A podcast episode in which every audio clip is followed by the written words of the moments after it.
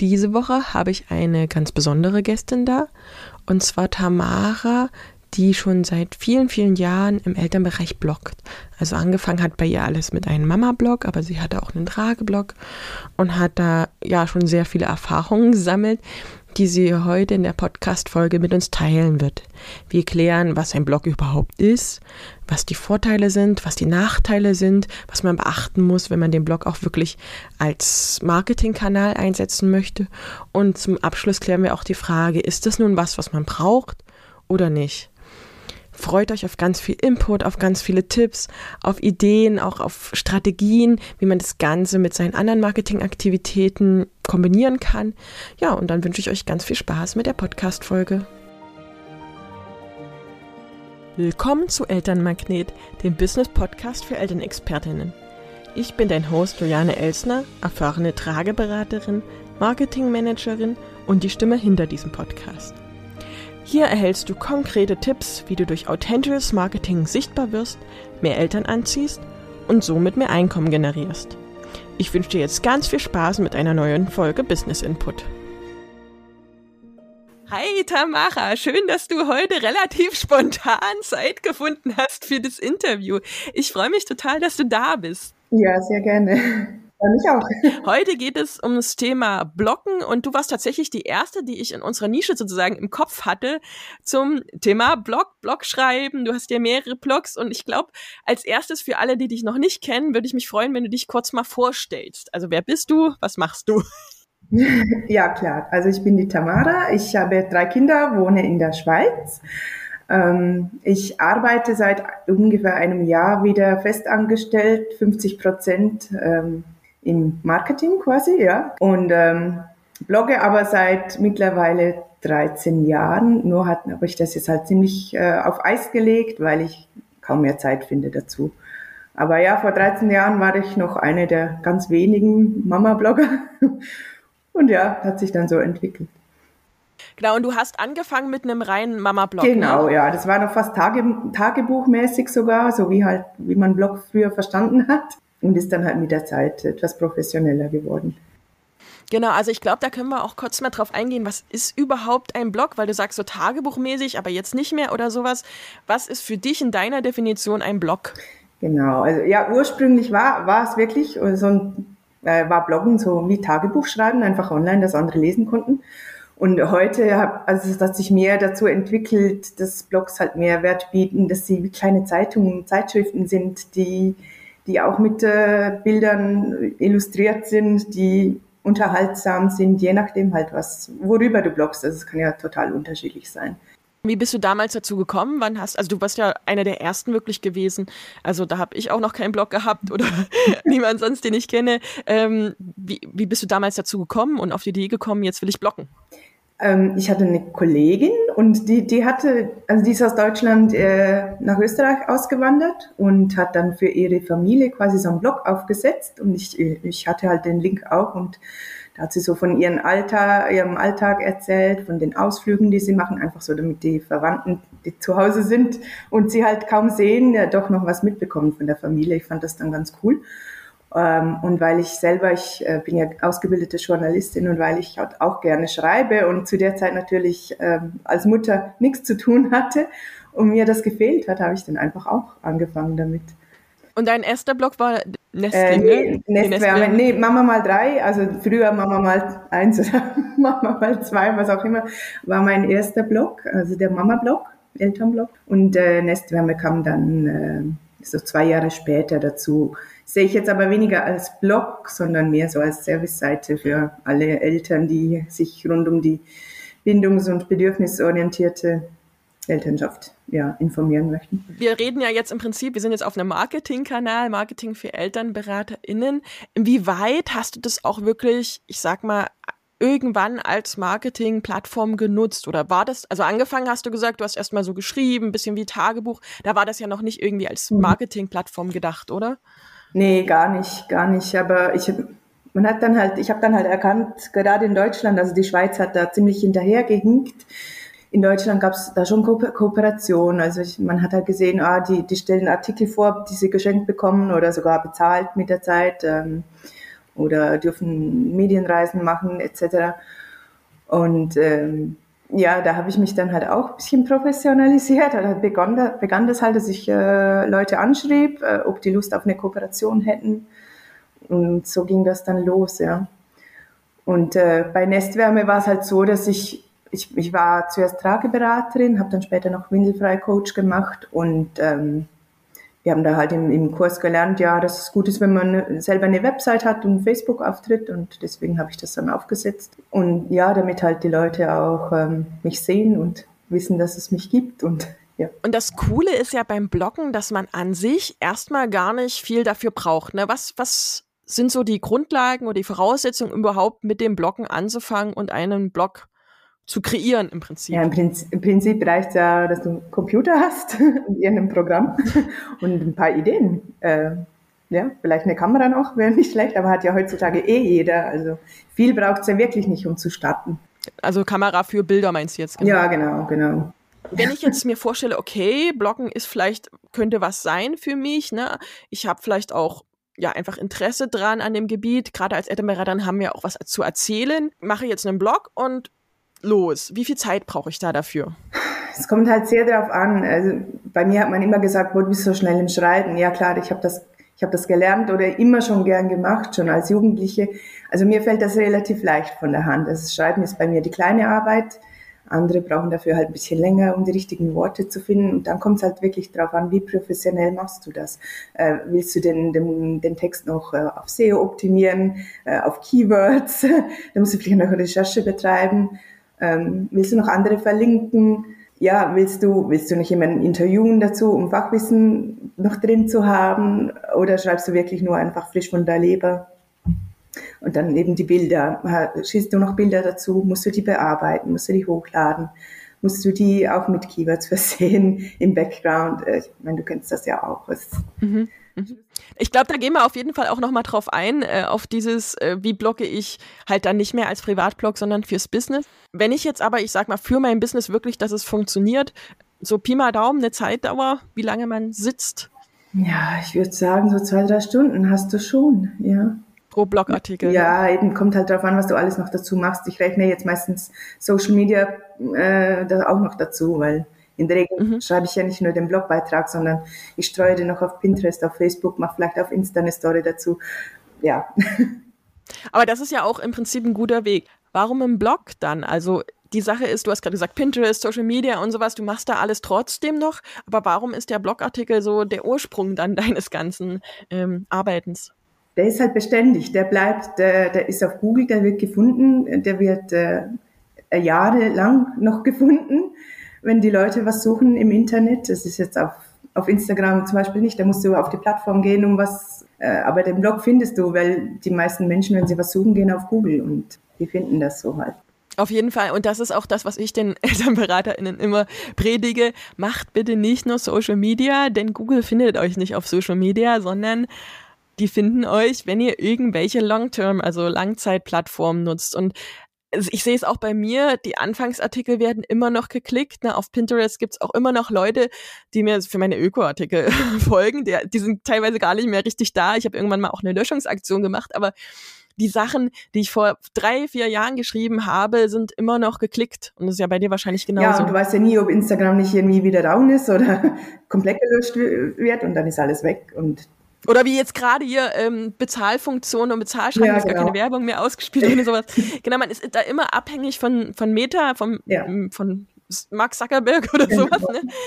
Und ein Blog gehört einem wirklich ganz alleine genau. und man bestimmt ja. selber, was drauf ist. Und man muss dann nur gefunden werden über Google oder es ist natürlich auch gut, und das mache ich auch genauso, wenn du einen Blogartikel schreibst, den Leuten zu sagen, hey, klickt mal drauf. Mhm. Und das ist auch wiederum ja positiv für Google, ne? Genau, genau.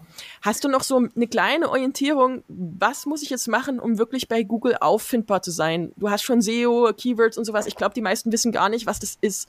Was muss ich also so, so runtergebrochen für Leute, die am Anfang stehen, machen, um eben auf Google auch wirklich gerankt und gefunden zu werden?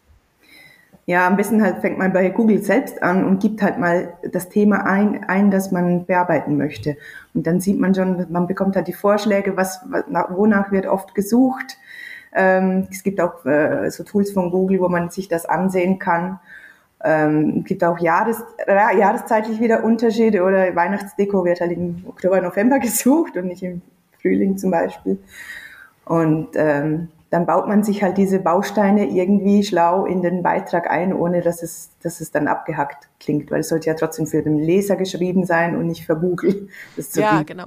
Also so. was du, glaube ich, meinst mit Google ist, dass ich erstmal die Suche sozusagen eingebe, mhm. zum Beispiel Tragetuch oder sowas oder Stoffwindel genau. und Google vervollständigt das selber, ne? Ja, genau, genau. Und dann kann man das mal eingeben, dann kommen oben auch immer diese Fragen erstmal so, dieses, wie binde ich ein Fragetuch oder sowas, so ist ja Google aufgebaut.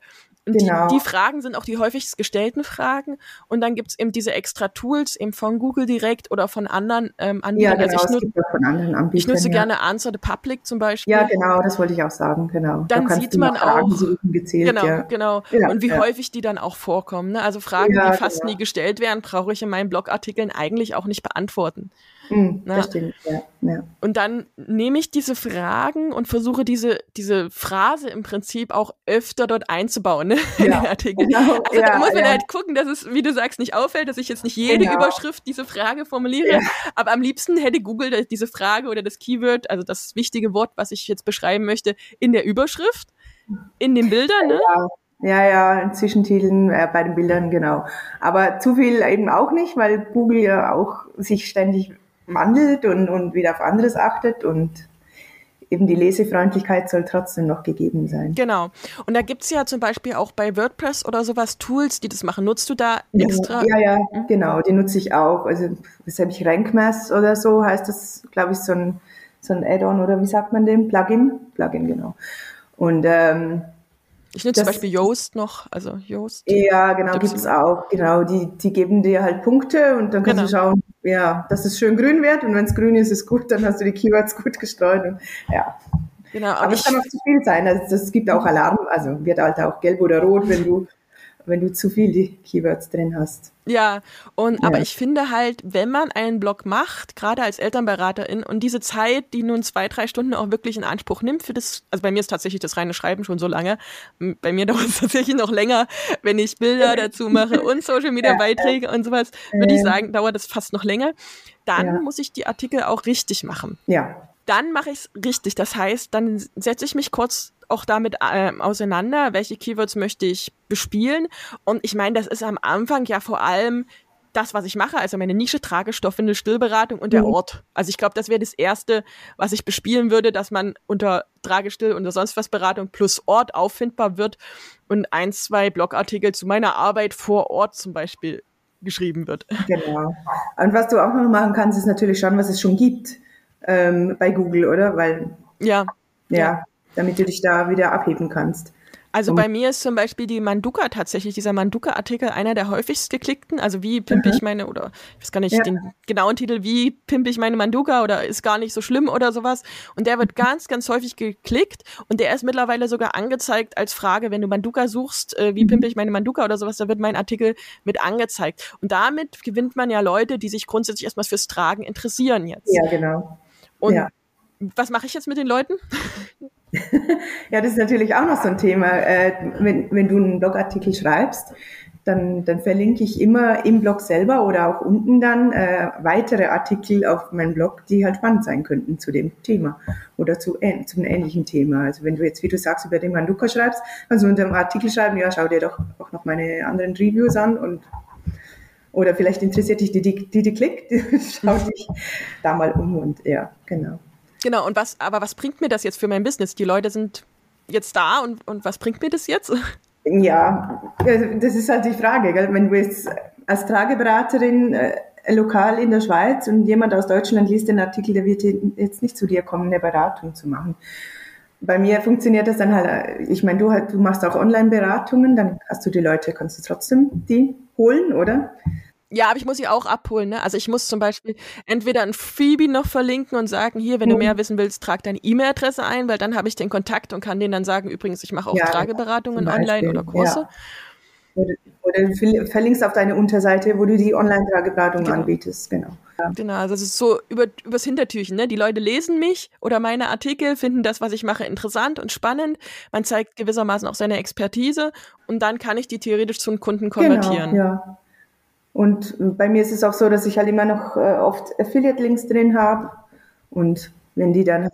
Genau, das, darauf wollte ich so ein bisschen ja, hinaus. Affiliate, was ist also das? Also, wenn, wenn die eben den Beitrag zu Manduka sehen und die denken, oh, boah, ich brauche die Trage, äh, und dann hast du unten halt ein Bildchen mit, hier kannst du die Manduka kaufen, und dann klicken sie drauf, kaufen sie und dann fallen halt für dich auch Prozente ab.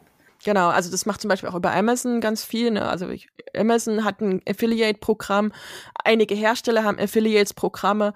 Oder wenn du im Mama-Bereich bist, ich finde, da ist es noch häufiger der Fall, dann hat fast jeder Mama-Bereich Hersteller da auch wirklich Affiliates. Und wenn die Leute dann über deinen Link, über deine Expertise, die du dir ja über Jahre auch aufgebaut hast, ne, das muss man ja bedenken, dann kaufen, kriegst du dann eine kleine genau, Provision. Genau, so funktioniert und das kann auch echt größer sein. Ne? Es gibt Blogger, die leben davon. Ja, ja, ja, wirklich. Also ich glaube, bei, äh, bei Amazon gibt's also gibt's Blogger, die mit diesen Links irgendwie im Monat so hunderte von Euros reinbekommen. Ja, ist schon nicht schlecht. Oder man wird sogar, das hatte ich tatsächlich auch ein paar Mal, bezahlt dafür, dass man einen Artikel schreibt. Kommen, kommen die Leute, äh, sagen, ja, sie hätten gerne einen Artikel und, und dann ein, ein Do-Follow-Link, aber ich sage dann immer, ich mache keine Do-Follow-Links. Ich mache nur Do-Follow. Genau, vielleicht so ein paar rechtliche Sachen. Also genau. Also Do-Follow-Links sind eigentlich verboten. Ja, genau. Sind, oder du musst klar kennzeichnen als Werbung, oder?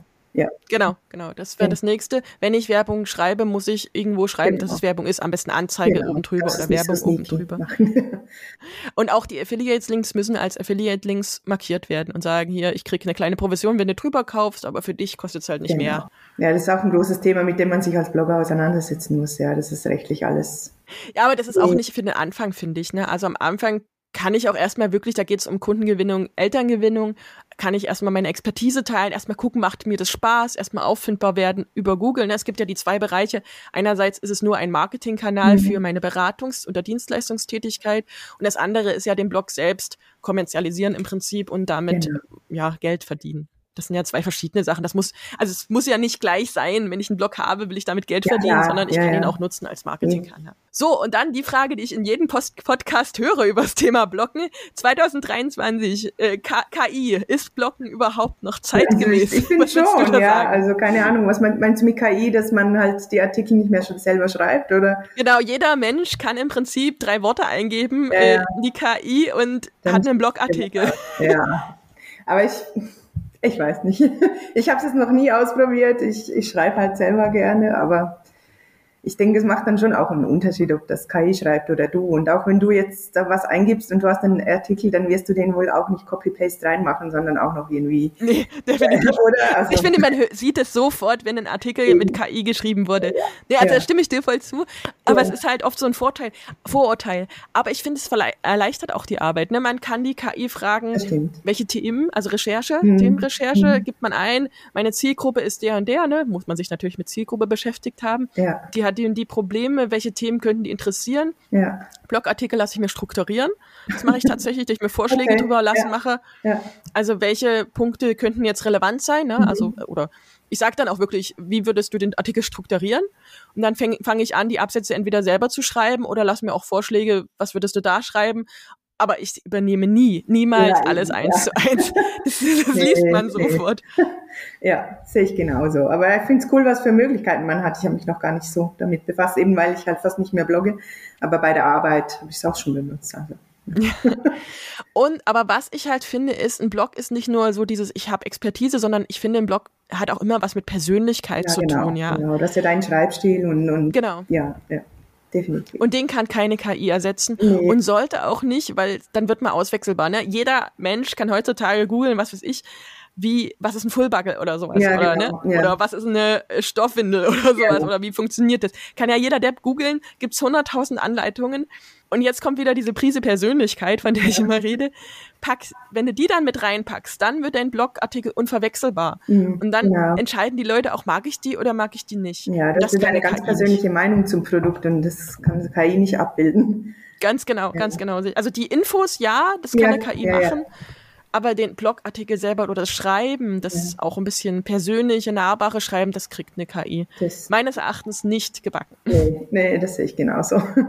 Ich würde jetzt gerne noch mal so ein bisschen zusammenfassen. Also welche Vorteile hat im Bereich auf oder in Bezug auf Elternexpertinnen ein Blog für dich? Es ist halt immer zugänglich, also du kannst den Link auch verschicken, jeder kann es lesen, jeder kann es finden. Es ist einfach, es ist dein Haus, der Blog ist dein Haus.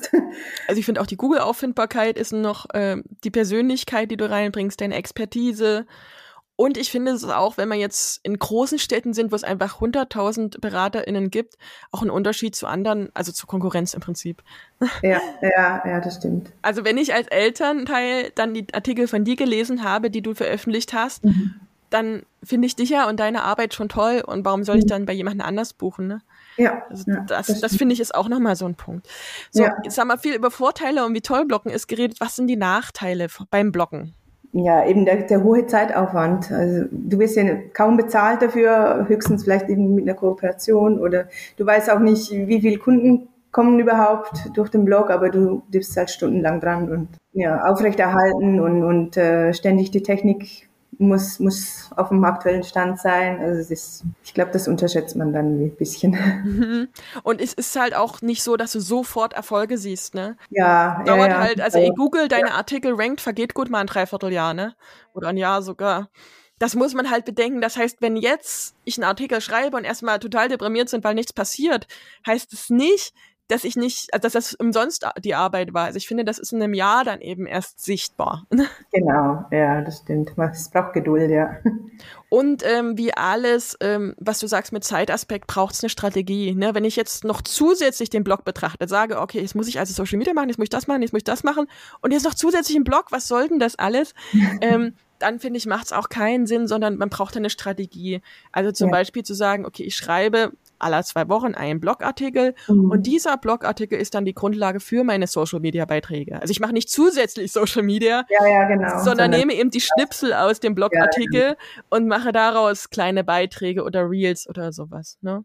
Genau, hast du, hast du die Fotos und den Text hast du ja schon. Und, ganz genau, genau ganz genau. Also ich finde, da muss man einfach strategisch und clever, also strategisch clever sein, um eben noch nicht zusätzlich die Zeit aufzubauen oder ja. aufzubrauchen, sondern uh, um wirklich auch ja das Ganze als ein Ding zu betrachten. Ja, genau. Das hat das Beste aus allem macht. Ich bin trotzdem der Meinung, eine Haupt-Content-Plattform, wie zum Beispiel einen Blog, braucht es. Ja. Also ich es gibt Leute, die über Social Media auch viel Erfolg haben, aber ich persönlich, und ich glaube, das geht einigen auch so, mhm. finde Social Media zeitaufwendiger. Ja, definitiv, ja. Weil theoretisch muss ja nicht nur posten und dann kannst du es schließen und gut ist, sondern du solltest ja auch aktiv sein auf der Plattform, du solltest ja interagieren, damit das gesehen wird. Also, ja. also das eigentlich täglich, ja, ne? Ja. Eigentlich täglich. Der Algorithmus mag das, wenn du dann täglich noch Story machst, ja, genau. dann die Posts dazu. Mhm. Und wenn du dann mal drei Monate nicht online bist, ist alles im Keller so gefühlt. Und das passiert ja bei einem Blog oder bei einem Long-Term-Content, auch beim Überhaupt Podcast nicht, oder sowas ja. nicht, genau. Das wird auch noch Jahre später, hast genau, du gesagt, gefunden. Ja. Und wenn ein Artikel erstmal gut gerankt wird und richtig gut auffindbar ist, bringt er dir dauerhaft Leute auf so, deine. Seite. Der, läuft dann einfach, ja. Äh, magst du ein paar Zahlen mit uns teilen zu deinen besten Phasen? Wie viele Zugriffe hattest du denn etwa, wenn du solche intern ergreifen möchtest? Ich glaube, zu guten Zeiten waren das 10.000 im Monat oder so. Und das musst du erstmal auf Social Media hinbekommen. Ja, so. ja, genau. Ja, das stimmt. Ja, ich kann es nicht mehr genau sagen, aber ja. Um die 10.000 Klicks im Monat praktisch. 10.000 Leute, die sich grundsätzlich, ne, wenn die googeln, ja auch grundsätzlich irgendwie schon mal für das Thema interessieren. Ja, genau. Ohne Ads zu schalten. Ja, ohne Ads, genau. Und das, finde ich, kann Social Media nicht leisten. Nee. Also nicht am Anfang. Also da muss man halt auch ganz, ganz viel Energie für aufwenden. Und dann ist man, äh, wie gesagt, mal ein Vierteljahr nicht online mit seinen 10.000 Followern und es ist wieder alles im Keller. Also, so, okay. Zum Schluss dein Fazit. Ähm, soll man blocken, soll man nicht blocken als Elternberaterin? Ja oder nein? Was möchtest du noch mitgeben? Also ich finde, eine Website muss man unbedingt haben, ob man, ob man noch blockt oder nicht. Ähm, ich finde es halt schön, ich finde es macht Spaß. Es ist schön, wenn man aktuelle Beiträge teilen kann, persönliche Einsichten. Ja, man muss es ja nicht äh, wöchentlich machen. Man kann ja sich sagen, ich mache einmal im Monat was, einen neuen Beitrag. Also ich finde, es hat halt schon, hast, bietet Mehrwert, oder, für die, für die Leute. Und am Ende führt es dann, und das ist ja das Ziel, die Kunden auch zu uns, hält sie bei uns und wir können am Ende unsere Dienstleistung auch darüber mitverkaufen. Genau, das stimmt. Dann danke ich dir, dass du jetzt so spontan Zeit gefunden hast. Ich denke, so ein paar grundlegende Sachen haben wir geklärt. Natürlich entscheidet jede Beraterin, jeder Berater selber, ob das sein Ding ist oder nicht. Ne? Ob, wenn ich überhaupt kein Interesse am Schreiben habe, ist vielleicht der Blog auch nicht die richtige Plattform. Dann muss es eben ein Podcast sein oder was ganz anderes. Mhm. Es gibt mhm. ganz viele Social-Media-Kanäle ja. oder Kanäle überhaupt, ja, ne? ja, nicht nur Social Media. Aber ich denke, wenn du die eh machst, dann kannst du auch gleich einen Blog machen.